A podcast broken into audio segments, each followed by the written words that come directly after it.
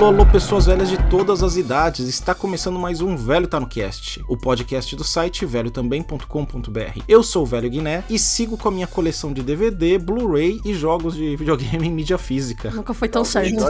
Olha, eu, eu sempre, sempre, sempre achei que um dia ia acontecer isso por causa do Last of Us, quando você encontra os disquinhos. Então, ó, tá, tá, tava no caminho certo. Você acertou, você acertou. Fala galera, eu sou o Fabiano Santos e achei que ia ver um filme da Julia Roberts e acabei vendo um filme de Um Lugar Silencioso. Nossa, Caraca. fosse.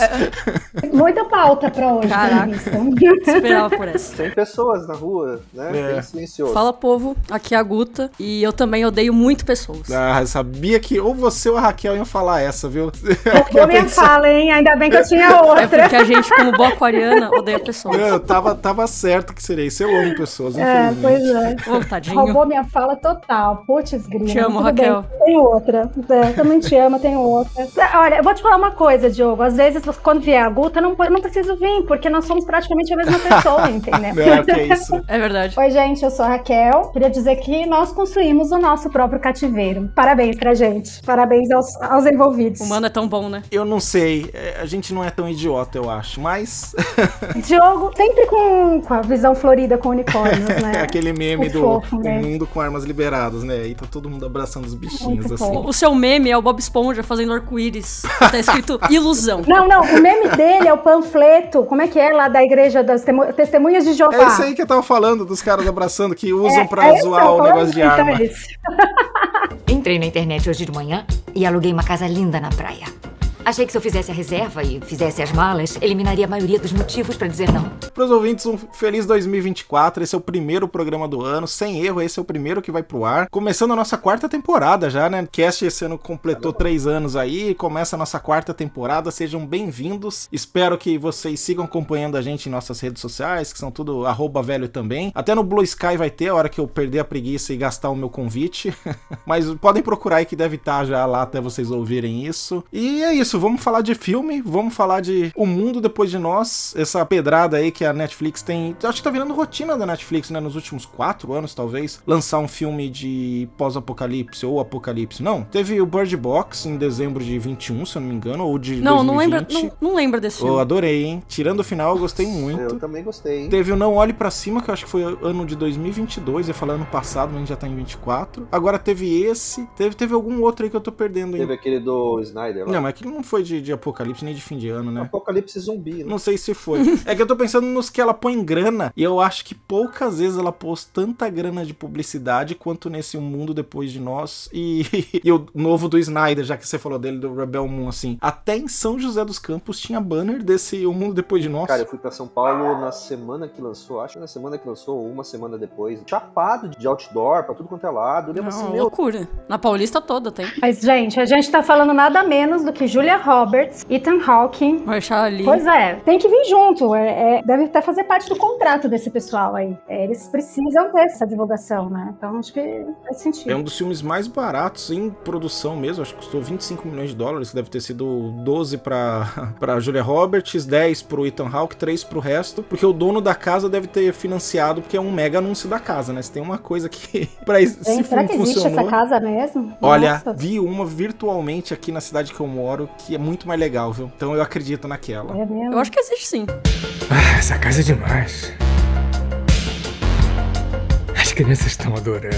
Mas antes da gente cair, assim, nos nossos devaneios sobre o filme, traz a sinopse pra gente, Raquel, por favor. Não, eu não vou trazer, porque não, Não, tá fala aqui. da sua cabeça. sinopse e vozes da sua cabeça. Ah, gente, sério? Vamos lá. Vamos, vozes da minha cabeça. Vozes intrusivas da minha cabeça, então. A, a série fala Volta sobre... que é um filme. Ah, tá vendo? o filme fala sobre um casal com dois filhos, um casal tipicamente americano. É, não vou lembrar o nome de todos, então se tivesse uma sinopse boa aqui eu ia poder falar, mas é a Julia Roberts com o... Ethan Hawke. Eu sou péssima pra isso. Depois você pode cortar toda essa parte e colocar outra sinopse, Diogo. Não, vai assim. Enfim, eles estão muito felizes, só que não, na casinha deles, e a mulher deles, sem, sem titubear, resolve marcar ali pra família tirar umas férias ali numa praia próxima e, e curtir um pouco é, mundo um pouco longe daquela, daquela crise que eles estão ali de vida de cidade grande, né? Ela aparentemente odeia pessoas, como eu e a Guta, então tem, tem esse, esse ponto também. Eles chegam nessa casa alugada por um Airbnb, provavelmente. Eu não lembro se eles comentam de Airbnb, mas era o aluguel por um aplicativo. E quando chegam nessa casa, coisas estranhas começam a acontecer. Mas aparentemente não é com eles, é com o mundo todo, ou pelo menos com tudo que eles conseguem ter acesso, porque eles perdem acesso à internet, eles perdem acesso à informação, televisão, é, eles não conseguem saber o que está acontecendo. Em um determinado momento, ainda batem na porta deles e, hora a hora, se não são os donos da casa que eles alugaram, né? Um pai e uma filha, falando: olha, a gente veio se refugiar aqui porque está acontecendo coisas estranhas. E aí a gente começa a entrar nessa história que para muitos ficou muito estranho, mas para outras pessoas acho que tem ali um significado muito maior e é o que a gente vai entender agora, o que, que vocês entenderam. Uma sinopse isso. bem completa, Foi isso bem... aí, ó. Deu uma sinopse bem Foi completa. Bom. Eu tava até buscando aqui o nome da cidade fictícia que eles estão, mas eu não, não achei, mas foi triste porque eu achei um livro que é muito melhor que, que, esse, que esse filme, mas tá bom. É... Ai, meu Deus. Vai, vai, vai. Ele não tá se aguentando. É, nós temos aqui, então, o, o filme de Apocalipse da, da Netflix, que, assim, ouvintes, vai ser lotado de spoilers, tá? Ainda mais esse filme que eu vi tanta polêmica por conta do final e eu não entendi a polêmica por conta do final, mas vai ser lotado de spoilers o programa do começo ao fim. Se você não viu o filme ainda, eu recomendo que veja, porque é sempre bom a gente ter a nossa opinião. Fabiano Rio. Ou não. O Fabiano Rio, porque assim, é, eu tenho que contar isso pros ouvintes. A gente gravou o programa de piores e melhores filmes de 2023 Ai, e o Fabiano cara. assim, cara, eu gostaria de fazer um adendo. Por quê? Porque eu vi o pior filme do ano, O Mundo Depois de Nós. E eu queria muito falar desse filme. Aí eu fiquei curioso, funcionou melhor do que as propagandas da Netflix e fui ver o filme. Não concordo com ele, que é a pior coisa do ano. Eu acho que, pelo menos para mim, adiantando um pouco do que eu penso, eu acho que o meu sentimento de frustração foi muito maior do que o sentimento de que o filme é ruim. O filme é ruim para mim, mas a frustração, o potencial da ideia jogada fora, acho que me, como embaça a visão, assim. Viu? Mas foi por isso, ouvintes, que movimentou aqui eu, pelo menos a, a Guta, pra gente ver, pô, caramba, como que isso é tão ruim que o Fabiano quer fazer um adendo no podcast? Não, assim, eu queria demais, assim, e já digo que pro ano que vem vai ser a minha. No final do ano, quando a gente for falar de filmes, eu falarei, porque ele tem que estar incluído na minha lista, não importa o ano. Talvez pro resto da minha vida eu coloque Caraca. assim: esse é o pior filme do ano, tá? Gente? Mas tem, mas tem Rebel Moon Parte 2 ainda. Nossa, ah, olha, não, Guta. não. É o que a gente conversou. Não, não, deixa os ouvintes no suspense, a gente vai falar desse ou não. O difícil é você lembrar, você conseguir assistir o filme até o final. E aí você fica assim, né? Não tem muito. Eu tô, eu tô com medo, que acho que vocês me colocaram numa roubada. Não, vocês não, me colocaram ó. como a única pessoa que gostou desse, desse a filme. Guta gostou não, também. Não, a Guta gostou também. Os ouvintes que, mais fiéis aqui das antigas talvez saibam que quando ninguém gosta de uma coisa, a gente nem fala dela. Que vai ser o caso, ouvintes, ah, então provavelmente, tá de Rebel Moon. A Guta viu parcelado, não conseguiu. Ah, mas eu quero xingar. Porque você não virou um hate. Mas eu quero xingar desgraçado em cima do negócio. É que nem quando todo mundo gosta, a gente ainda tenta buscar alguém que não gostou para dar uma equilibrada, para ter mais discussão. Então, a menos que a gente encontre alguém não fanático que gostou de Rebel Moon, não é, falaremos. Senão não vai ter mesmo. Me desculpa o incômodo.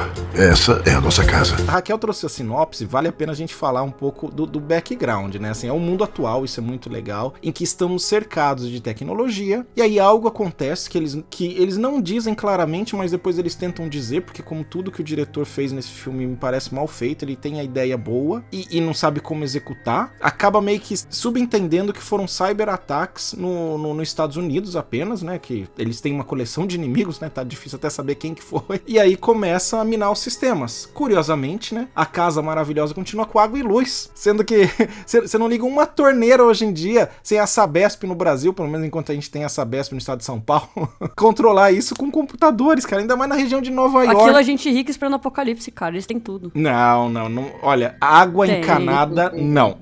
Sabe por quê? E aí, quando, curiosamente, quando fui buscar o nome da cidade fictícia aqui, eu vi um, um, livro que, cara, me chocou muito quando eu vi as simulações dele, tá? Acho que não tem filme. The World Without Us. Quem puder ler aí, que é o quê? Os caras, uma série de cientistas, pessoas estudiosas aí que manjam do assunto. Tem um documentário desse, desse livro. Ah, tem? Eu acho tem que um eu já vi na, na tem, Discovery sim. também. Eles vão acompanhando os, em quantos dias, o que, que vai acontecendo a cada dia. Então, depois de um dia, uma semana, um mês, um ano, e o que, que vai acontecendo no mundo quando a gente simplesmente sumiu Exatamente. do planeta, né? E o foco é em Nova York. E assim, em pouquíssimos dias, Nova York praticamente afundaria por causa do sistema de esgoto que depende totalmente de uma série de automações. Ok, o filme não é um documentário, não é realista, mas, mas assim, eu não tenho como ser solidário e entender a dor instantânea daquela família só de perder internet e televisão. Mas ó, aí eu, um ponto que eu vou colocar, eu acho que assim, se a gente for ficar trazendo questões do que é factível ou não, tem milhões de coisas que não são factíveis. Não, não é mas... meu objetivo, tá? É, não, mas eu, eu digo assim, luz eu até entendo, água também. Por quê? Porque eles estão fora do foco que é a cidade lá. Então, assim, é, querendo ou não, eu acho que o que eles quiseram mostrar é quem, tá, quem não tá no, no centro, no epicentro da, da, da onde tudo explodiu, que essas pessoas ainda teriam uma vantagem de tempo aí até tudo se apagar e tudo terminar. Pelo menos foi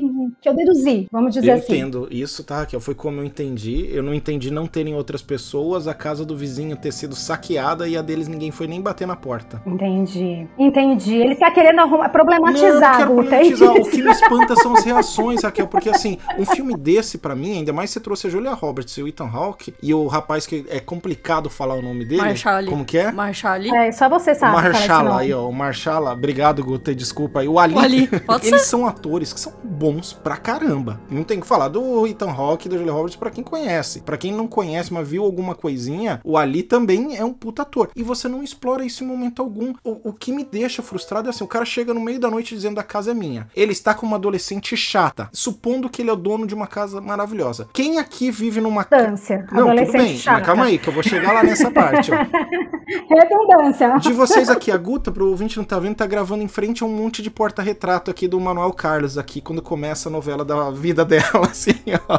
A parede vai passando a Guta pequenininha, adolescente, com a irmã, com É, todo é mundo tipo assim. isso mesmo. Cara, Uma bossa nova no fundo. É, quando a luz dos olhos mesmo. Isso a aí. luz dos olhos teus. O, o Fabiano eu já tive na casa dele vezes o suficiente pra saber que tem porta-retrato. A Raquel eu não sei, mas arrisco dizer que tem um ou outro porta-retrato dela. Só que independente disso, a casa é maravilhosa, como o filme faz questão de destacar, apesar dela não ser nem um pouco importante pra história. E a menina adolescente, ninguém fala pra ela: escuta, você não larga o celular como todo bom adolescente. Mostra uma foto de vocês nessa casa. Cara, é o mais óbvio. E aí o, o- diretor começa o pesadelo pra mim, que é: eu vou tocar no tema do racismo agora. Primeiro de tudo, que eles não deixam entrar porque o casal é negro. O, o pai e a filha são. Não, eles não deixam entrar porque é tarde da madrugada e ninguém se propõe a mostrar nenhuma evidência que é o dono da casa, entendeu? E, e é o básico. Escuta, pega o seu celular, mostra uma fotinho aqui. Ninguém nem faz essa pergunta. Eu perguntaria pra qualquer pessoa que aparecesse na porta. Exatamente, tipo, independente de ser branco, de ser negro. Eu entendo a menina sentir a dor, tá? A menina já tá. O mundo que ela encara é extremamente racista, então eu entendo essa parte. O que eu não entendo é querer transformar isso numa polêmica três horas da manhã sem nenhuma evidência. Ah, o cara. Então, eu, eu tento entender pelo lado do- de quem escreveu e tudo mais, é que a ideia realmente. Assim, eu acho que tem, tem um ponto aí, você tem vários pontos, vários pequenos pontos, mas eu acho que que a gente pode falar para quem tá ouvindo, tem dois, duas, duas questões principais aí que talvez a gente teria que ter tocado nelas antes de entrar, de entrar em nos detalhes. Uma é que é um filme de apocalipse que não é sobre apocalipse. Sim, é sobre Essa é a primeira pessoas. coisa. A gente tá falando sobre relações humanas, é, é- isso é fato. Mais ou menos. Porque se fosse essa ideia, eu acharia legal, Raquel. Mas não, ele tenta tocar em mil coisas. Se fosse só essa ideia, o filme estaria ok, estaria perfeito pra mim, mas segue. Eu acho que o problema, o principal do filme quase inteiro, é que o trailer te passa uma coisa que o filme não é. Concordo. Isso eu concordo. Eu acho assim, quando você vê o trailer, ele parece um filme totalmente diferente do que o filme Eu não é. vi o trailer também. Não, mas eu concordo com o Fabiano. Nós estávamos voltando pra casa e aconteceu uma coisa. Na verdade, eu acho que ele usa o apocalipse para falar de uma coisa muito mais forte, que é a questão das relações humanas. E quando, quando você fala, ah, a casa não é importante aqui, eu, eu discordo de novo. A casa é muito importante. Até porque, se você vai atrás de todas as referências, é que tem um ponto. E o Fabiano tem um ponto que é verdade, que é o trailer não condiz com o que é o filme. E o filme também, ele é cheio de easter eggs. Ele tem um monte de coisas lá dentro que o olhar mais atento vai conseguir captar. Só que se você já chegou lá procurando um filme de apocalipse, com um monte de ação, com um monte de coisa correndo, de repente um ET, um monstro, qualquer coisa, e tem que ficar olhando esses easter eggs e reparando numa rachadura de uma parede azul, entender o azul do começo do filme nele inteiro, realmente você tomou Fanta esperando Coca-Cola, é isso. Então eu acho que tem muito a ver com expectativa versus realidade também, sabe? É muito isso. Eu não tinha expectativa nenhuma. E quando começa aquela abertura, eu acho legal, que estabelece bem quem é personagem da Julia Roberts. Eu pensei, ah, esse filme vai ser um filme sobre pessoas. Aí ele traz a questão do racismo, o que eu notei. A crítica política de intervenção dos Estados Unidos, crítica à dependência tecnológica, é, disputa geracional também ele traz no filme, diferenças de diferentes gerações como lidam com as coisas, o que, que é importante. Importante. Então ele começa a trazer tanta coisa, tanta coisa, tanta coisa, que para mim o filme parece um pato. Sabe? Ele nada, voa e anda, mas faz os três muito mal. Então eu acho que, na minha visão, o que você falou de que é um filme sobre pessoas, ele perdeu no meio do caminho quando ele quis explorar demais. Pô, se fosse um filme fechadinho na casa ali, ele sem saber, não sendo tão estúpidos como foram em alguns momentos, eu, eu concordaria, mas é que eu não vi isso. Eu acho que a casa é importante também sinceramente. Ela é um ponto, acho que muito importante, não acho que é o mais, mas ela é um, acho que tá acima, assim. Eu acho que as relações são um pouco mal exploradas. Eu acho que eles exploram bem até a relação da personagem da Julia Roberts com o do Marshall Ali, mas eu acho que as outras ficam meio rasas, assim, tipo, eu não consigo me importar com o filho dela que tá perdendo dente, eu não consigo... Que também não dá em nada. Não, não dá em nada, não me importo. Eu, eu, eu, acho muito bom a filha deles, que só quer assistir Friends, não pode, porque não tem internet mais. Eu, eu acho a filha dele uma chata, a do Marshall Ali. Ela é muito chata. Ela é assim chata. Então acho que a melhor relação, desenvolvimento ali para mim é dos dois, que funciona super bem. Mas eu acho que tem algumas coisas que poderiam ser mais bem exploradas também. Eu queria voltar num ponto que você e a Raquel falaram, da casa. Porque a, a casa, eu entendo que ele queria que fosse importante, mas aonde ele mostrou para vocês que é importante. Eu entendo os easter eggs, Raquel, gostei muito, que eu tive que voltar até para ver se eu não tava viajando, que o quadro que eles têm, que tem a onda, que vai aumentando a, o nível do mar ali. Então eu gostei muito dessas coisas, só que eu não vejo ele explorando a casa. Assim, não sei, aqui também ele fica tentando aquelas câmera mexendo para causar um desconforto Nossa, onde não tem. Vamos lá, eu acho que, acho que talvez seja mais fácil a gente pensar assim, da seguinte forma: eu e a Guta, já que a gente gostou, talvez a gente possa trazer os pontos, aí talvez fique mais fácil, porque você vai gostar do filme no final, eu tenho certeza. eu achei que ia ser um cast de meia hora. acho que não. O que eu falei na, em algum momento da abertura é a ideia, para mim é uma ideia muito, muito boa. E eu acho que parte da minha, do meu não gostar do filme é ver ela sendo tão mal executada por alguém tão incompetente, sabe? Nossa, cara, eu, eu vejo, eu vou te dar o um exemplo da casa. Ela fala por si só. O fato dos donos da casa dormirem no porão, por exemplo, sendo donos Ótima da ideia casa. que eu já vi outras tudo muito vezes. sutil. Até ele fala do racismo de uma maneira sutil. Ninguém ali fala nada racista, mas existem ações racistas, existem perguntas racistas, mas tudo muito camuflado. Não é uma coisa que alguém sai gritando. Nossa, como é que você pode ter uma logo você? Não, é um comentário sobre um cabelo aqui, é um comentário de, ah, será que eu confio neles ou não? É o negócio de vamos botá-los para dormir no porão. Então, assim, eu, são formas sutis de falar, e aí aonde eu discordo de você é, parece muita coisa, mas o que não são as relações humanas, senão muita coisa. Nós somos tudo isso. Nós somos essa bagunça toda. Mas assim, Raquel, do racismo, ele fala, ele primeiro dá a entender, legal, mas depois não, ele tem que realmente falar e deixar explícito na personagem da Julia Roberts dizendo que ela realmente estava sendo racista. É até aquele momento que logo depois surge quase romance, que eu não vi da onde brotou aquele quase romance com o marido dela ah, não, na casa. Tipo, gente, não, que, que, que, que, coisa é essa? Tipo, o desenvolvimento dos dois estava tão legal. E, e tudo o cara tem que desenhar. Ele joga para você e você fala: ah, não, tá bom, eu acho que entendi isso. Mas eu não sei se você entendeu, eu não acho que você é inteligente. Então deixa eu desenhar para você. Mas é e aí o cara vem, saber, o Ali, é, precisa se aprofundar. Aprofundar é uma coisa, outra coisa é ele escrever. Ele, ele fala, não tá confiante no roteiro e realmente colocar a fala na boca das pessoas. Eu acho que o problema também é que, assim, ele se preocupa muito com uma questão visual. Porque o filme, ele tem cenas que são muito boas, tipo a cena do, dos carros do Tesla. Nossa, a ideia é genial. Ele tem ideias que são muito boas no filme, mas que eu acho que são ideias que não precisam de profundidade. São ideias que fazem parte de todo o contexto, mas não precisa de uma profundidade absurda igual você desenvolver o personagem. Então eu acho que ele consegue criar ideias para cenas que são muito boas. Eu entendo que ele fica mexendo muito a câmera, tem uma hora que faz isso demais, não precisa. Tem horas que eu gosto, tem horas que eu não gosto. Tem coisas no roteiro que ele se perde muito e se importa demais, sendo que realmente não é necessário. Imagina se fosse só aquelas pessoas convivendo e o drama. E chega o casal, o casal, coitado, não é o casal, tô com incesto aí.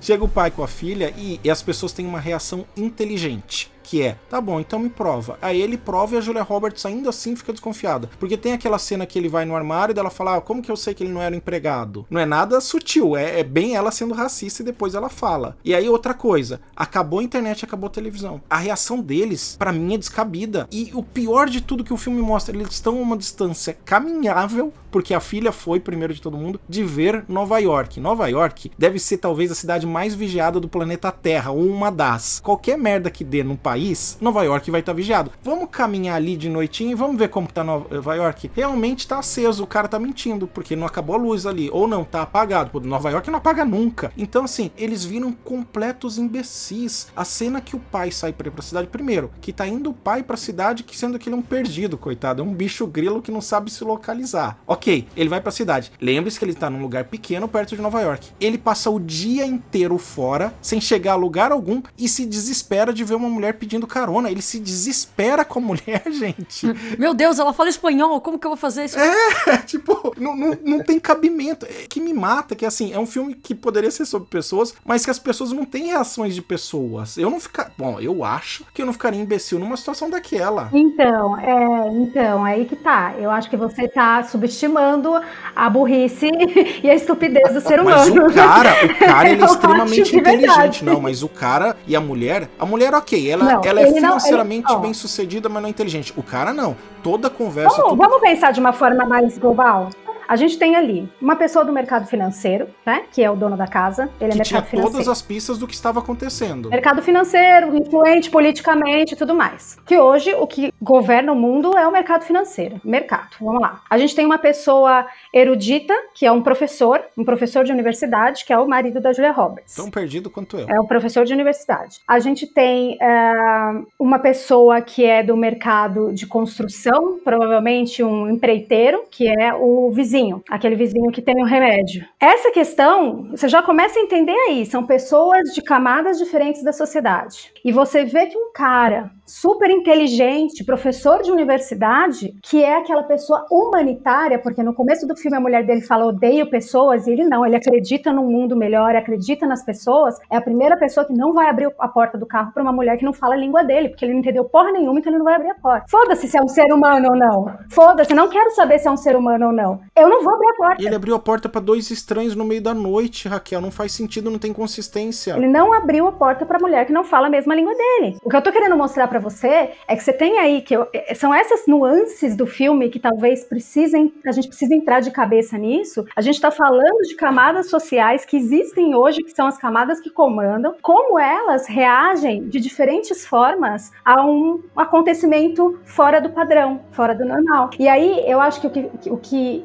para mim, com essa visão, com esse olhar do filme, conversa muito, porque cada um vai agir de uma forma. O empreiteiro, que é o brutão lá, ele é não é negacionista, ele é conspiracional. Conspira... Redneck conspiracionista é. aí, que é outra caixinha que o cara abre. Conspiracionista, é isso. O, la, o cara das conspirações. Exatamente, mas, mas a sociedade Sim. é assim ela é totalmente diversa, com pessoas que pensam totalmente diferentes, e quando você joga eles num furacão, cada um vai espanar para um lado e provavelmente vão fazer um monte de merda. Quando eu vejo o menino, o irmão da menina, que até a Guta falou assim, cara, eu não entendo ele, eu não entendo a função dele caindo dente e tal. Realmente, ele só teve a função de levá-los para buscar o remédio e aí criou-se ali uma, um, um momento importante do filme que foi essa história de pegar os três, é, essas três camadas da sociedade e colocar, se confrontarem. Então você pegou o, o professor universitário, que a gente pode chamar, não sei se a gente pode chamar de é, erudito, o que, que você vai chamar. A gente pegou o, o, cara do mercado financeiro e a gente pegou o mercado de construção, botou os três juntos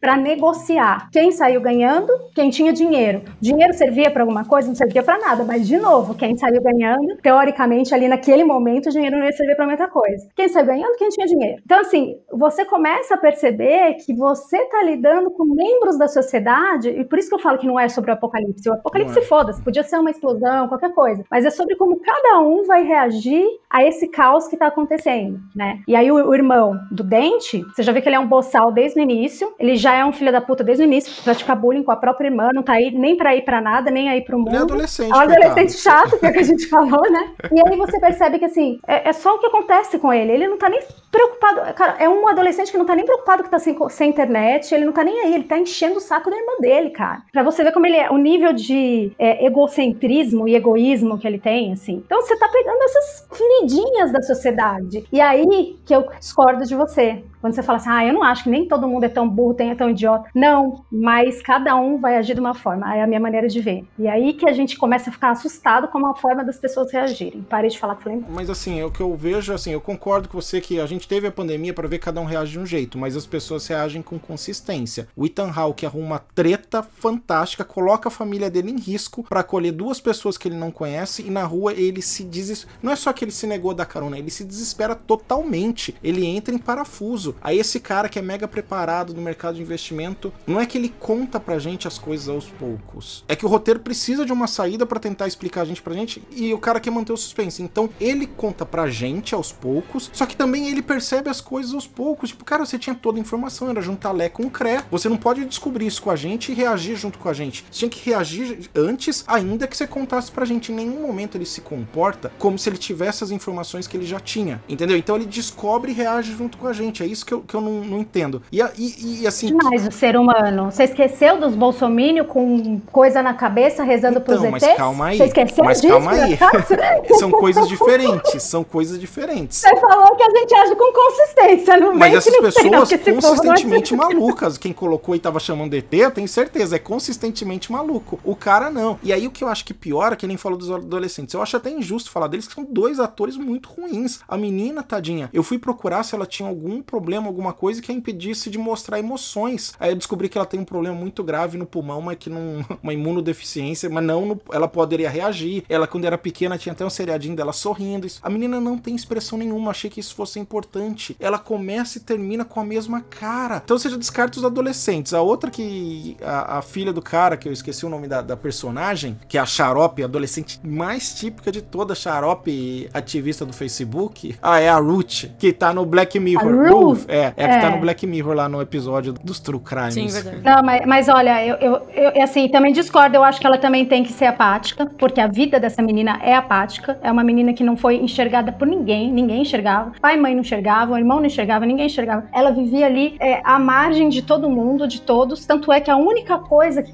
realmente move a vida dela, que ela se sente parte de alguma coisa, é um seriado que ela estava assistindo. Ela só queria ver o último capítulo desse seriado. E que faz todo sentido. Quem na pandemia não buscou uma fuga? Então é isso também que eu acho. A pandemia é. prejudicou é. esse cara. Ele tinha que ter esperado um pouco mais. Porque tudo que ele viu de bacana na pandemia, ele quis juntar aqui. Nossa, os animais voltaram pra cidade depois de uns dois meses. E aí estão os veados lá.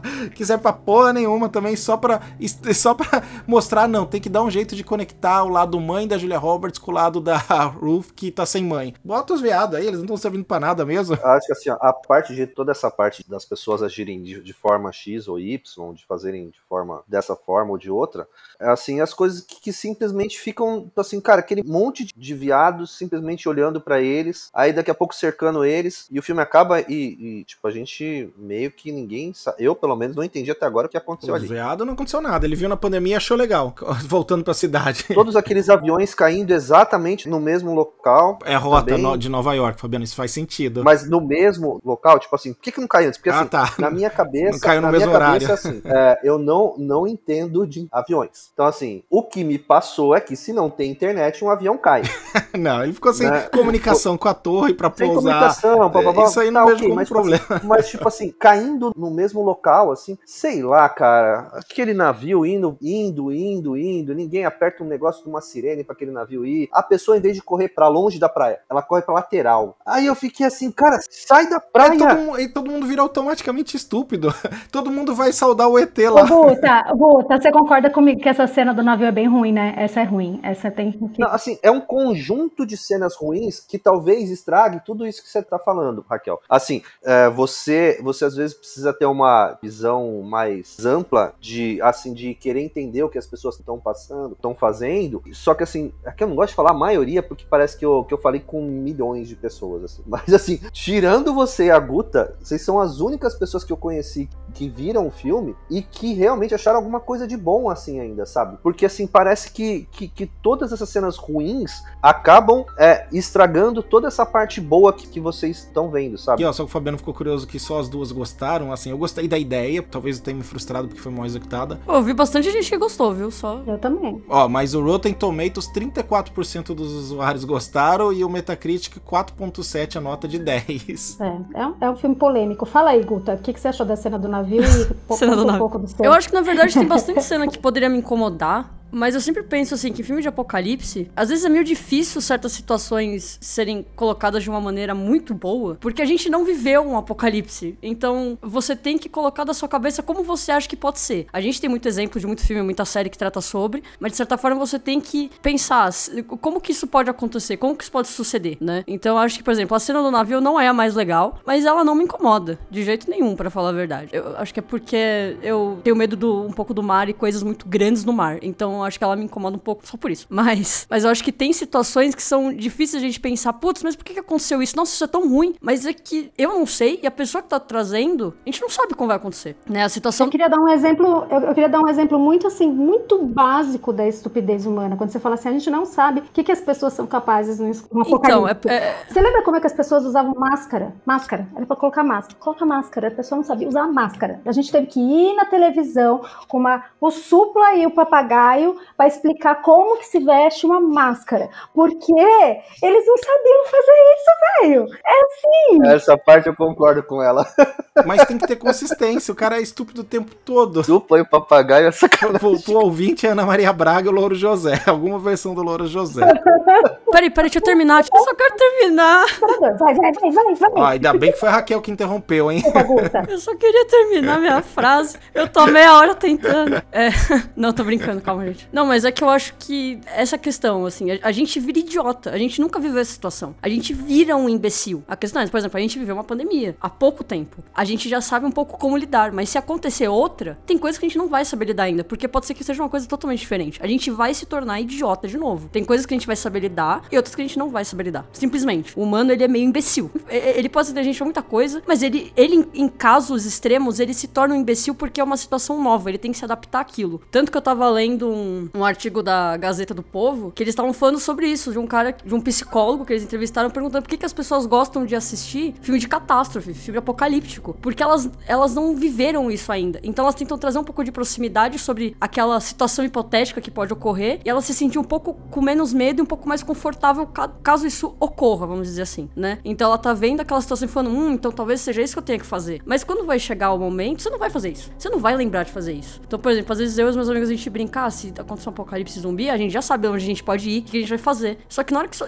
se isso acontece, a gente vai se fuder. A gente não vai fazer isso que a gente falou. Então, eu acho que a questão é essa, assim, tem cenas do filme, é a questão de roteiro, a questão de você brincar ali em questão dos personagens e tal, que daí tudo bem. Mas eu acho que tem situações que realmente parece que eles se tornam extremamente idiotas. Por exemplo, a questão que o Diogo falou, ah, eles chegam às três horas da manhã e, tipo, ninguém questiona. Gente, você tem que questionar qualquer um que chega na sua casa às três da manhã. Não importa onde você esteja, entendeu? Então eu acho que tem, Mas, eu acho ó, que tem situações que eles acabam aprofundando demais errado. Eu entendo que tem situações que eu acho que você tem que deixar o humano idiota, porque ele tem que entender aquela situação, porque você também não tá entendendo. Então eu acho que é justo os personagens também não entenderem o que está acontecendo. Eu acho que eu- tem problemas E- em questões de. Não caráter, mas da personalidade dos personagens, igual vocês estavam falando. Ah, um é professor, o outro trabalha na parte de economia, o outro é um cara muito doido da conspiração. Então eu acho que tem situações que ali eles acabam explorando errado o personagem. Quer ficar aqui, mas nós estamos aqui. Ó, eu vou falar pra vocês assim, é, em resumo, por que, que eu gostei do filme, por que, que tudo começou a fazer sentido pra mim. Quando o cara falou sobre essa arma, né, essa tal dessa arma que o governo tem, que tem três fases, né, que é a arma que eles estavam usando. Ele fala, que eu anotei aqui, essa arma funciona se o alvo for disfuncional. E pra mim tudo fez sentido, porque não tinha alvo mais disfuncional do que aquela pequena amostra de seres humanos que são, que, que são as pessoas que são os personagens desse filme. Cada um disfuncional à sua maneira. E aí mostra que, assim,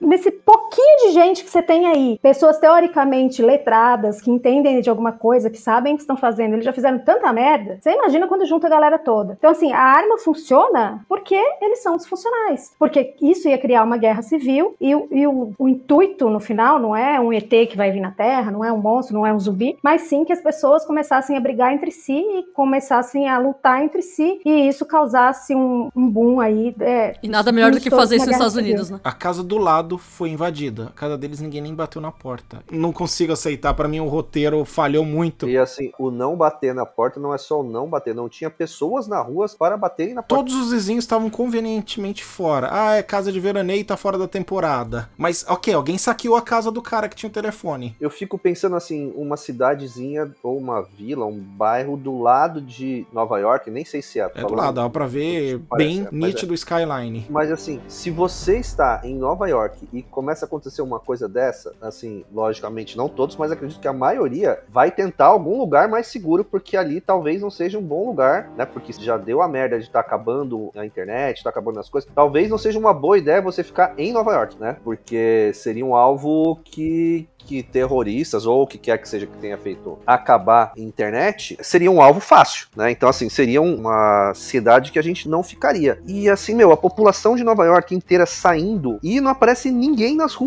Tipo, você fica assim, meu, quantas pessoas moram ali? Se sair metade de lá, já se- seria um caos, meu. Não, esse- mas se você for pensar também, tem muitos que já estavam preparados pra isso, né? Que muitos estavam indo embora nessa, por conta disso. Eu até entendo a parte de assim, É. é, estradas fechadas, porque tem um monte de carro bloqueando, mas as pessoas começariam a sair de moto, a pé, de qualquer forma. Eles só gostam de Tesla. Mas todo mundo já tinha saído, todo mundo já tinha saído. Tanto é que sobrou aquela, aquela que falava espanhol, aquela senhora lá que pediu ajuda, e ela explicou. Ela, ela falou lá na hora, todo mundo já foi. Ela meio que ficou pra trás por algum motivo. É que ele não fala espanhol, Já né? tinha rolado um êxodo. E ele não falava espanhol, então eu não Mas ela sabia não fala disso. não. Ela fala do ônibus dela, não do da, da Tenho galera. quase certeza, não é 100% porque minha memória é ruim. Então, assim, me parece que no momento que eles ainda estavam ali deslumbrados com tudo que estava acontecendo, as coisas já estavam, já tinham começado há algum tempo. Tanto é que a internet eles estão sem desde a hora do navio lá na praia, que foi o dia que eles chegaram, né? Então já fazia um tempinho. Mas é isso que eu falo, assim, ó, eu acabei de olhar agora, lá tem aproximadamente 8 milhões de pessoas. Então, assim, se a gente considerar que 4 milhões saíssem de uma vez, tinha que ter visto gente, não é possível. Tinha que ter uma movimentação para eles se ligarem, não só o dono da casa, sabe? Me parece que é tudo muito muito vazio. Por isso que eu falei de um lugar silencioso, porque assim, não tem vestígios que tá saindo gente, sabe? Sabe o que eu Tá- senti um pouco de falta, talvez? Passagem de tempo. É porque eles ficam lá uma semana. Eu tava até procurando aqui na internet, o filme todo ocorre, assim, pouco mais de uma semana. Pra mim tinha sido dois dias, olha isso.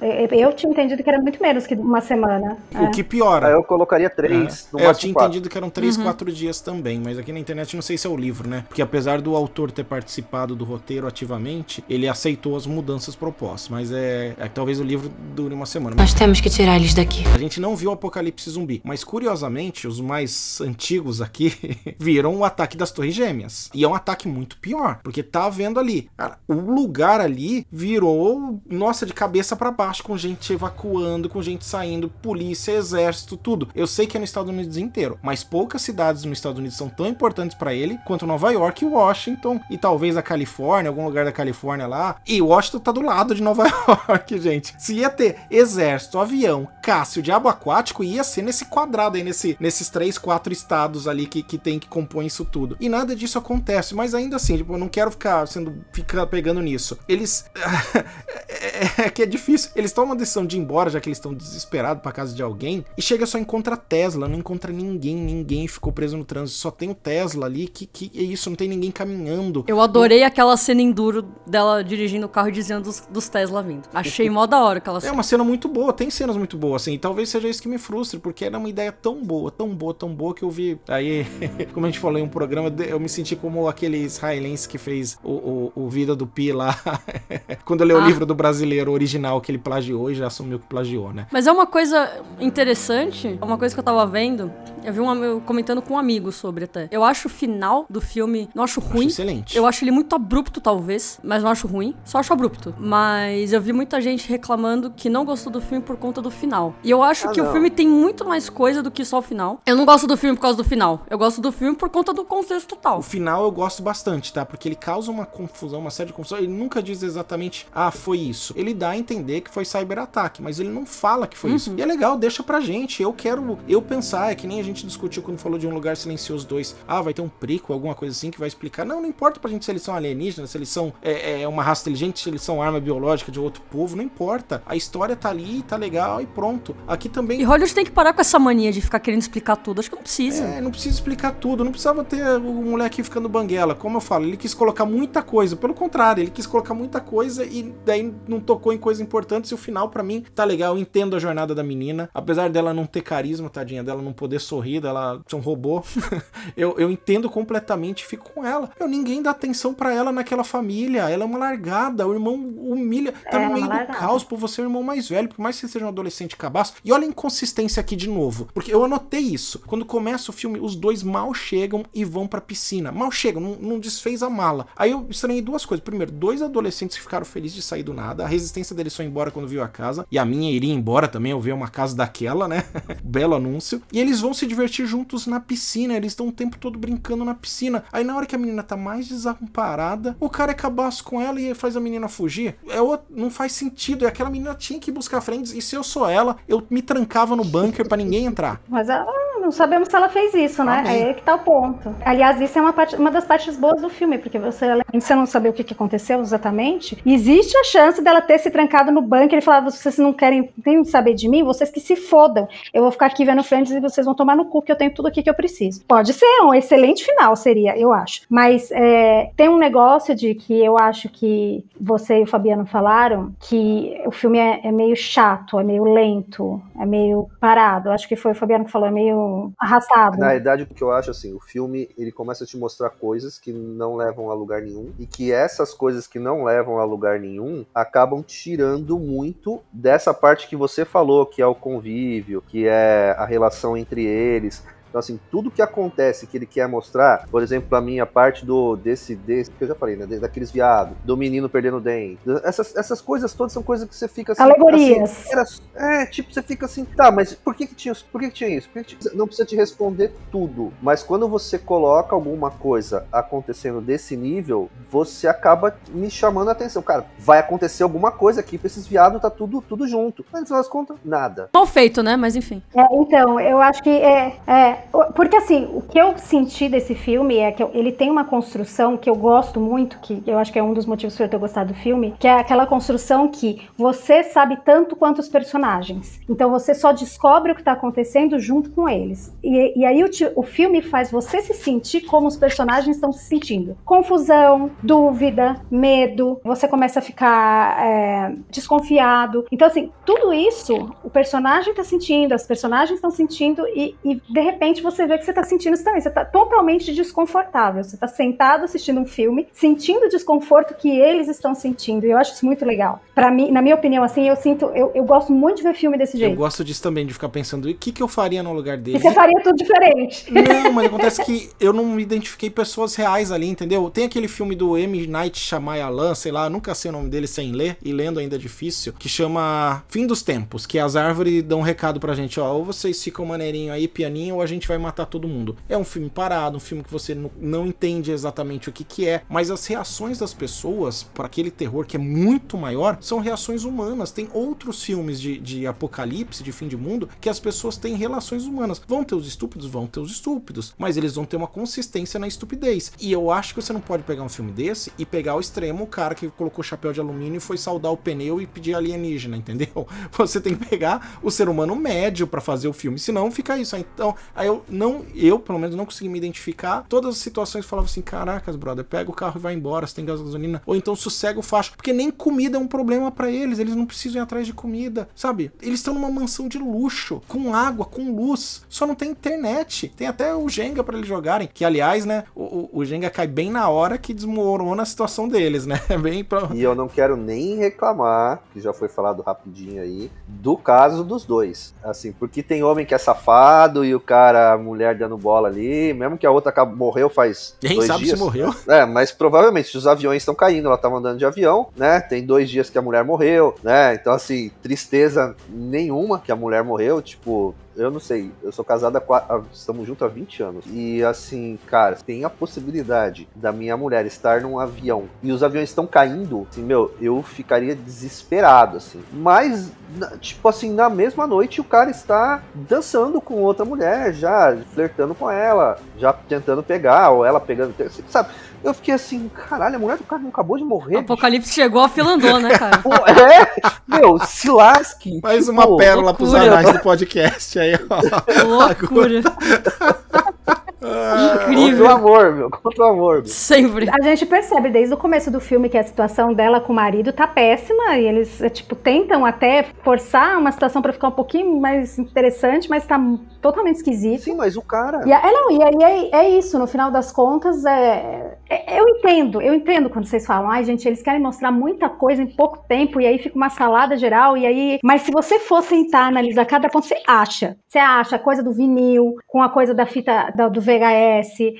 Tudo isso mostra o quanto que a gente está inserido num mundo que é completamente digital, que é um mundo que não tem coisa física, e que no final das contas, quando isso acaba, você só tem as coisas físicas para perto de você. Então, eles usam esses, essas cenas para ajudar a explicar isso. É uma forma de explicar isso. Que, mas aí tem que, ter, tem que ter essa sutileza de ficar observando, de entender, puta, olha que louco. Eles estão dançando porque tem vinil, porque se não tivesse vinil não tinha música, se não tivesse música era um outro ambiente. A mesma coisa do VHS. A menina queria porque queria ver o Friends. Se não tivesse ali o físico. E aí, a- acho que a grande moral da história é a gente tá completamente submerso no mundo digital. Quando ele cai, não nos resta nada. A nossa família, você vai olhar, tá cagada. Os nossos amigos estão cagados. a- o ambiente que a gente tá, tá cagado. Então, assim, é, eu, eu acho que é uma crítica a isso. Mas você- realmente, você tem que se aprofundar pra chegar a essas coisas. Mas olha que legal se se tivesse esse tema, o tema da- da- das relações entre as pessoas, porque no carro ele já desenha isso. No carro, se eu não me engano, tá o cara ouvindo rádio sozinho, isolado, porque a mulher tá falando com alguém no celular, a menina tá vendo Friends e o filho tá jogando o jogo lá que ele aprendeu árabe no jogo. Então, assim, no carro já desenha isso e te mostra. E aí vai pra parte de relações, poxa, tem aquela cena muito bem feita que tá dormindo o dono da casa embaixo e eles em cima e a câmera só vai e volta, mas aí a menina tem que desenhar. Ah, mas a gente tá dormindo embaixo, eles em cima. Então,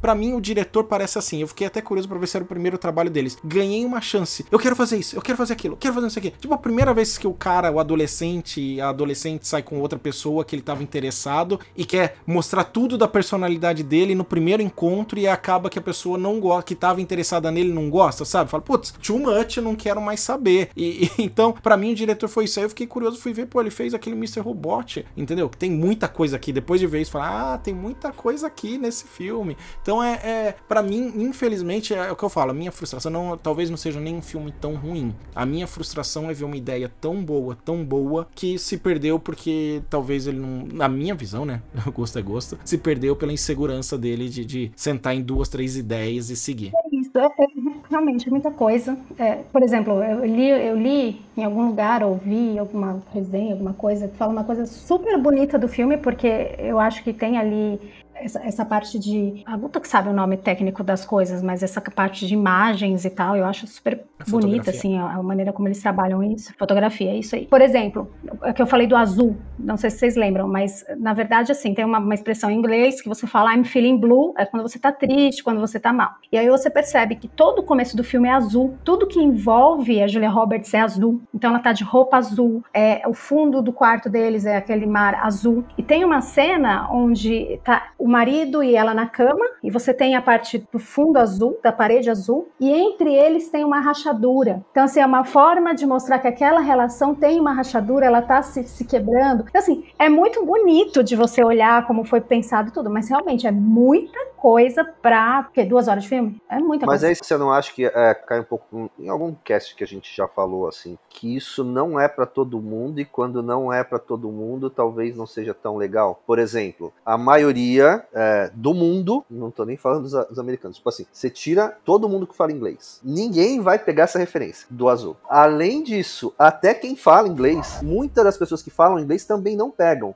essa referência. Então fica um negócio meio que assim, sabe, tipo, inútil quase, porque assim, eu falo. Não, Divertidamente, a menina da Trisha é azul. eu falo e não vi, a minha esposa não fala e, e mesmo que tenha visto não entendeu. É, então você, você começa a fazer um negócio meio que assim, ah, você fez um filme pra uma galera que tem uma visão diferente, isso não é pra você. Aí, come- aí a gente entra meio que aquele filme que não é pra Mas mim. acho que tem diferença entre não é pra você de outros filmes e desse. Porque assim, se o roteiro fosse bom, pega um que a gente falou recentemente, 500 dias com ela. Tem uma série de simbolismos, uma série a gente debateu lá no cast, acho que é o VTNcast 60, alguma coisa assim. Se não for, vai na fé, ouvinte, algum vocês acham. Tem uma série de simbolismos ali que você entendendo ou não, o filme continua sendo bom. Porque o roteiro é muito bom, a maneira que o filme é trabalhado é muito boa. Então você consegue ver 500 dias com ela, não pegar as referências de música, não pegar as referências de azul, de marrom, você consegue ver o filme, passar por 500 dias com ela sem pegar nada disso. Então é algo a mais que para quem pegou, leva o filme para outro patamar. Putz, eu gostei muito e leva para outro patamar. E todo bom diretor faz isso. Nada numa cena, num filme é colocado à toa, nada, entendeu? Não, não é deixar uma parede rachada à toa. Mas assim, se o roteiro é bom, isso não importa. Isso vai ser o extra para quem tá procurando detalhe, para quem entende de cinema. Eu acho que, que ele falhou porque falhou, não,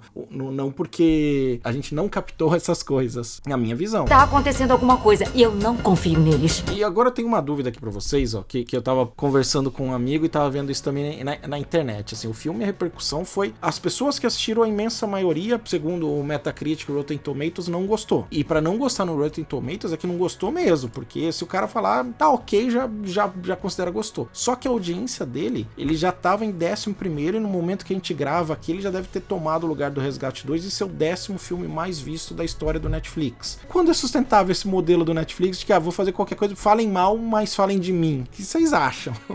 Porque o Rebel Moon tá indo pro mesmo caminho. Socou dinheiro na mão do, do Zack Snyder, mesmo com o fandom dele. Teve um site que foi lá e pegou as notas do Rotten Tomatoes. Se você tirar os extremos de quem odeia ele, que é o 0 e o 1, e de quem ama ele, dos robôs dele, que é o 10, a nota dele que tava em 61% cai pra 30 e tantos por cento. E, e também tá indo bem na, na visão. Até quando isso é interessante pro Netflix? Ah, vou socar dinheiro em alguém desde que vejam e tá bom. Enquanto as pessoas continuarem assistindo e eles não filtrarem o que eles estão comprando pra passar. Simples assim. O problema é que eles acreditam, às vezes, porque o diretor é- é grande, é conhecido, e eles acham, ah, então não importa o que ele faça, vai ter gente que vai assistir. O Snyder é um. Eu, eu gosto de coisas específicas do Snyder, mas eu não gosto dos roteiros dele. Por exemplo, eu gosto da fotografia dele, da ideia de trilha sonora, mas eu não gosto do roteiro. Mas muita gente vai assistir. Então é. Continuam comprando. Infelizmente é isso, as pessoas vão continuar assistindo. Pessoas assistem qualquer merda. Vamos botar dessa Vou, forma. eu vou falar, lembrando um pouco que eu falei no- na série do One Piece. Eu falei lá que quando que a gente imaginava que uma série baseada em anime, num cara que estica, feita pela Netflix seria boa. Esse sentimento pra mim de feito pela Netflix cada vez é pior. É assim, cada vez que, que vem assim, ah, foi a Netflix que fez, eu já fico assim, tem uma chance grande de ser uma merda, hein? Realmente é, né? Cada vez mais, assim. Puta, de cada 10 coisas que ela faz, dá pra falar que 8, porque os do Adam Sandler, mesmo ruim, a gente assiste. É verdade. tipo, é ruim, cara. É ruim. É muito E normalmente ruim, a maioria cara. dos que são bons é porque a Netflix só comprou o direito. Aí eles colocam que é da Netflix. Mas a gente sabe que eles só comprou o direito, porque eles não produziram porra nenhuma, né? Não, mas eu acho que pra fazer um filme da Netflix, eles têm ali uma listinha assim: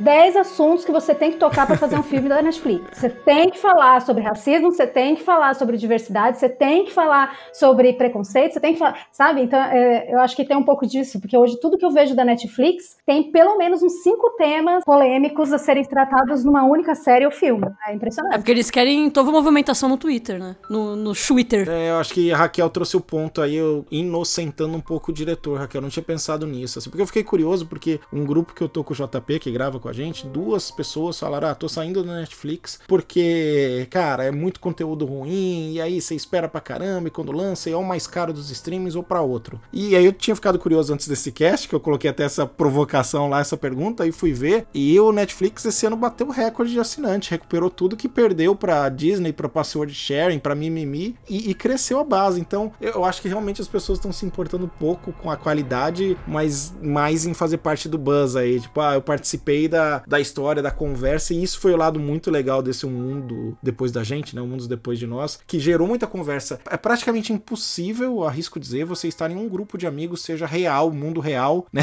Agora em dezembro, janeiro, ou no, no WhatsApp, que não comentaram e esse filme não virou assunto. Eu assisti num domingo, sei lá. Cheguei segunda-feira no trabalho trabalho ainda possesso de raiva de ter tido. Aí cheguei e falei assim, cara, assisti um filme ontem que eu vou falar pra vocês. É muito ruim, mas é ruim com força. E aí comentei com os caras. Aí teve cara que falou assim: Ah, eu ia ver, então nem vou ver, não sei o quê. Mas teve uns dois que assistiram só porque eu falei que era ruim, cara. Ah, ó. E aí você vê. e- Puta, porque no dia seguinte o cara tava assim, pô, Fabiano, assisti aquele filme que você falou, é ruim mesmo. Assim, cara, mas eu te falei que era ruim. Aí ele assim, não, mas eu queria ver se era realmente ruim. Assim, tá aí, né? Não adianta fazer propaganda contra. Mas eu assisti porque você falou que era ruim.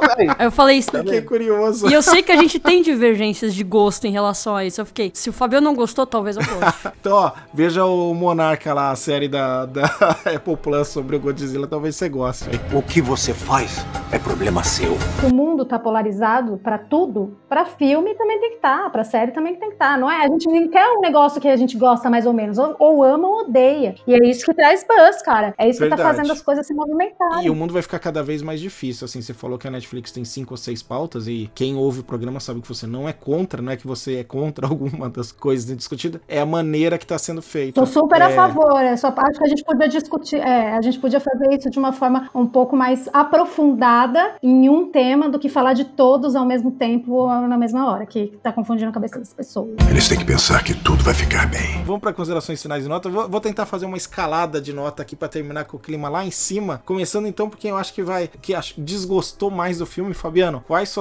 as- considerações finais aí e quantas bengalinhas de 0 a 5 para O Mundo Depois de Eu Nós? poderia passar o dia reclamando. Mas olha, eu poderia passar assim com alegria. Poucas vezes eu fiquei tão feliz de reclamar de um filme. Assim, foi uma experiência. Olha, tem nem como falar. Da... Quem, quem me conhece sabe que eu curto reclamar, cara. Então, assim, essa foi a parte boa do filme. A parte ruim, gente, vocês estão querendo, assim, a não ser que vocês tenham uma visão mais artística, tipo a Guta, a Raquel, assim, puta, foge. É ruim, é chato, é o pior filme que eu já vi na minha vida. Olha, Caramba, da vida? da vida. Caramba, Fabiano. Eu já assisti Vende-se essa casa. Vende-se essa casa é ruim, mas esse conseguiu ser pior, porque o Vende-se essa casa eu só pensei assim, tá, tá aí. Esse filme é só chato. Fabiano só tá falando isso porque ele gostou de Flash. Se tivesse Não, odiado não, Flash. Não, gente, não, não, não, não. Olha, é, é difícil, cara. Difícil. O filme. ah, E, e, assim, talvez eu tivesse uma opinião diferente, porque na vida o que tem são expectativas. Então, assim, a minha expectativa de filme era uma com o trailer, e quando eu vi o filme é outra totalmente diferente. O trailer te passa que vai ser um filme de ação, é, que vai ter aquela coisa meio, meio de relacionamento tipo The Last of Us, que vai ficar eles se, se cuidando um do outro. E quando você assiste, não tem nada, nada a ver com o trailer. Então, assim, é, o trailer piora muito a experiência. Se eu não tivesse visto o trailer, talvez eu, eu desse um pro filme, um e meio, né? Mas como eu vi o trailer, esse é o meu primeiro zero. Que isso, assim. Nada salva, Cara, cara. eu não vejo esse filme, na, pra mim, nada. Assim. Eu não vejo esse filme. Assim, se quiserem me torturar, me amarrem e coloquem esse filme passando por uma hora. Não precisa nem de nem passar o filme Eu tava inteiro. preparado pra comparar com a sua nota de Amor e Monstros, de Não, Goonies. não, não, eu assistiria Amor e Monstro de novo, cara. Caramba, Eu zero, assistiria. cara. Assim, eu entendo toda a parte que, Caralho. que a Raquel falou, de ter a Acho que é o construção. primeiro zero do cast, cara. Olha o extremo aí, ó. Ô, Fabiano, eu trouxe tantos bons exemplos pra você de como as pessoas são sem noção em momentos apocalípticos. Não, momentos trouxe. assim recentes e bizarros, muito mais bizarros do que abrir a porta pra alguém às três da manhã. É, assim, nossa, eu, eu até, eu até olhei, eu fiquei feliz porque alguém gostou, cara. Então, assim, eu fiquei, quando, quando você ficou falando assim, nossa, gente, eu consegui pelo menos entender o lado de quem gostou, porque eu não tinha entendido, né? Mas agora eu entendo, respeito e, e não é um filme pra mim, assim, nem, nem de longe, cara, nem de longe. Se vocês forem ver, pessoal, não vejam o trailer, só vai e boa sorte. Bom, se, se a pessoa não viu, eu vendo o cast, ela não precisa nem de ver o trailer, que ela já tá com a expectativa configurada, apesar de saber tudo que vai rolar. Não tem nenhum grande spoiler aqui, fora o garoto perdeu o dente, né? A pessoa, é, a- às vezes a pessoa vê porque a gente falou que, é, que eu falei que era É, ruim. pode crer. Mas, Então, mas eu vou me Estamos puxar gravando aqui. esse cast por isso. Eu vou me puxar aqui já pra dar nota. Eu acho assim, eu sempre costumo lembrar da- das coisas que a gente já falou no cast e nem de longe a experiência foi tão ruim quanto o Liga da Justiça versão estendida, que é das piores experiências na frente da TV que eu tive nos últimos tempos. O filme, para mim, é nota 2, aí, duas bengalinhas, porque ele não atingiu as minhas expectativas. Se eu tivesse. Se a gente tivesse gravado o programa quando a gente quis, ainda em dezembro, próximo de eu ter visto o filme, eu tava muito mais frustrado. Então teria dado um e meio, sei lá. Mas agora que já passou, eu tô um pouquinho mais tranquilo, assim. Esperar outra pessoa usar essa ideia, que é muito boa, de da sociedade ficando isolada de comunicação, e torcer para que, que seja melhor aí, porque não gostei, acho que é muita coisa que eles tentam. Que, que o Ismail aí, né? Acho que a gente não falou o nome dele nenhuma vez, né? Então fica aí pros ouvintes: San Ismail, o nome do diretor. é, e o nome do autor do livro é Ruman Alan, para dar crédito a quem merece. Então é um monte de boa ideia jogada fora. Espero que nos próximos filmes ele tenha futuro, ele consiga se controlar mais aí. Não, vou explorar essas três ideias, vou explorar essas duas ideias e que a coisa vá fluir um pouco melhor. Duas bengalinhas. E seguindo o que eu imagino de escala de alegria aqui para terminar o primeiro programa do ano 2024 com energia lá no alto, Guta. Putz, eu, eu gosto do filme. Em primeira instância, quando eu assisti, eu tive bem ressalvas. Eu assisti meio, hum, não tô gostando muito disso, não tô gostando muito daquilo. Aí eu dei uma chance de assistir de novo porque a gente ia gravar também, então tinha coisa que eu queria lembrar. Então eu assisti novamente e falei, tá, eu gostei mais do filme porque eu assisti ele com uma atenção diferente. Então, teve a, essa questão. Acho que assistir uma segunda vez ajudou com que eu gostasse mais do filme, né? E eu gosto desse tipo de filme, eu gosto desse tipo de apocalipse. Eu, eu, eu mesmo gostando de filmes apocalípticos no geral, zumbi, enfim, ou de catástrofe, eu prefiro nesse estilo, que é uma coisa que é, humanos fizeram, né? Não é um desastre nuclear, não é uma coisa absurda, não tá acabando o mundo tipo 2012. Não, é uma coisa assim, tipo, acabou a internet. E, e é isso, né? E ficou essa loucura. Então eu gosto do filme, eu gosto das lances que ele tem, eu gosto da fotografia dele. Então eu gosto de bastante coisa. Eu acho que ele tem problemas de roteiro bem grandes, mesmo em questão dos personagens. Acho que o desenvolvimento deles não é tão bom quanto poderia ser. Então acho que ele falha em muitos momentos em desenvolver as relações dos personagens e e de fato querer colocar muita coisa que às vezes ele nem precisa colocar e se aprofundar em temas que não tem necessidade nenhuma de estarem ali e ficarem aprofundando. Mas eu vou culpar a Netflix por isso. Então, eu vou dar para ele 3,5. 3,5 bengalinhas. Bem maior do que eu imaginava. E você falou que viu duas vezes e que tem muita coisa, uma coisa que eu esqueci de falar. É, a trilha sonora a gente nem tocou nisso do filme. E aí eu tentei ver uma segunda vez para relembrar tal. E o que me irritou é o turbilhão de músicas que ele coloca no começo do filme. Que é outro sintoma disso. Cara, é minha chance, tô gravando um filme. Uhul, vou por todas as músicas que eu achava bacana ouvir. e que a gente, adolescente, pensa, qual seria a trilha sonora da minha vida nesse momento? O cara foi e fez. Aí eu desisti e falei, ah, vai me desconcentrar, não vai dar pra deixar rolando. eu vejo outra hora. Mas vamos lá, Raquel. Traga alegria, Raquel. Alegria pra esse momento. É, eu, eu, concordo com a Guta, eu acho que é um filme disruptivo. Adoro essa palavra, mentira, não gosto, não. não, mas eu acho que é um filme que, que existe para isso. Na minha cabeça tá claro que a ideia era meio que dividir as opiniões, então, quanto a isso, fez com maestria. Eu acho que dividiu bem. É, eu gosto muito dessa temática, como você, o que você faria ser, né? Então, o que você faria se tivesse acontecido um movimento como esse? Como eu falei, a questão de trazer pessoas de diferentes níveis e classes da sociedade, trazer um pouco do mito de que uma pessoa que é muito boazinha vai ser sempre boazinha, porque não numa situação dessa, na primeira oportunidade ele vai espanar e vai vai embora. Aquele que a gente acha que é o mais tonto, que é o mais bruto, na verdade já se preparou para tudo, apesar dele ser é, uma pessoa que inventa e enfim. Então eu acho que traz muito isso, eu acho muito legal. Eu gosto de filmes que falam sobre de relações humanas, filmes, séries, todos esses conteúdos. E eu vi esse filme sem ver o trailer, Fabiano. Então realmente eu não estava esperando nada de ação. Eu já fui para assistir um filme que ia ser meio tipo monólogos e diálogos extensos. Então, para mim, foi atendeu a expectativa. Eu acho que tem muito a ver com isso também. Então, eu, eu vou dar um, um quatro, é, quatro bengalinhas, um pouquinho mais que a Guta, porque para mim foi entretenimento, né? Pra Guta é meio trabalho também, então ela tem ali uma visão meio de trabalho. Mas eu, para mim, eu achei que foi entretenimento. Então, mas mim... foi entretenimento para mim também, foi legal. Foi, né? Eu acho legal, eu acho ideias boas. É tudo ao mesmo tempo agora? É. É meio misturado? É. Meio bagunçado? É. Mas ainda, tem, ainda fala de Friends, eu amo Friends também. É, então, né, tipo, fez um ódio a Friends. Falou assim: ó, no fim do mundo, a única coisa que importa é ver Friends, cara. eu poderia só essa mensagem. Ó, eu poderia dar meio só por causa do Friends. É isso aí. Essa mensagem já valeu tudo. Ainda, né, ainda no ano da morte do Chandler, cara. Pronto, tá, tá vamos aí, ser vai. felizes. Mudei minha nota, vai. você conseguiu.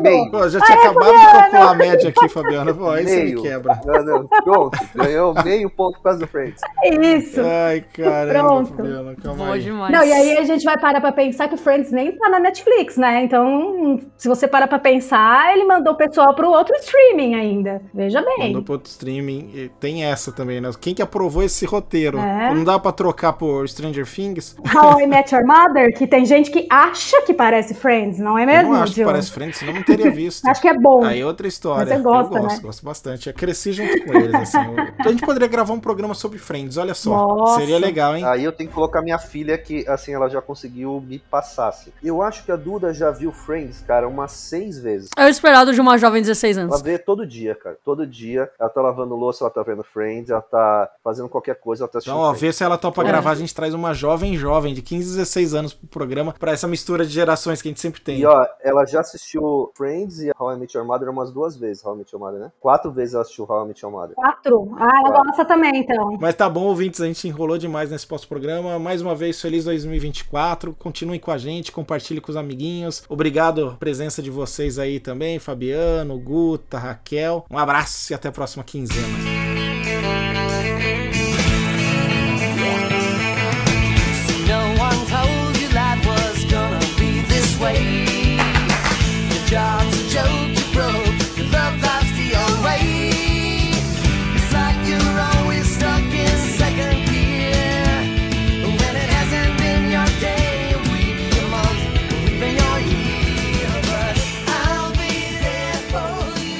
Ensina, pra sua filha. Tem uma técnica muito legal de ver Friends. Eu chego pra alguém e falo assim: me fala dois números. Um até 10 e outro até, sei lá, quantos, quantos episódios tem. 23, Aí, a- é, aí a pessoa fala, sei lá, 1 e 19. Aí eu vou assistir 1 e 19 e ver o que, que tem. É legal, é da hora essa brincadeira. Boa. Vou falar pra ela.